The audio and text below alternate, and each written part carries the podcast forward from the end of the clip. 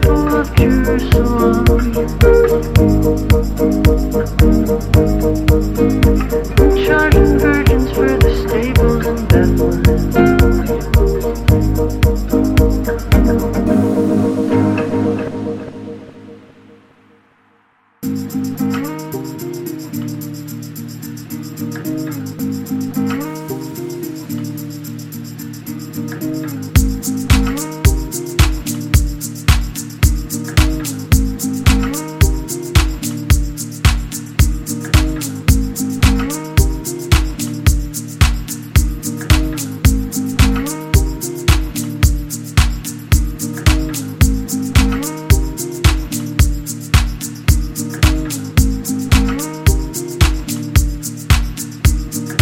I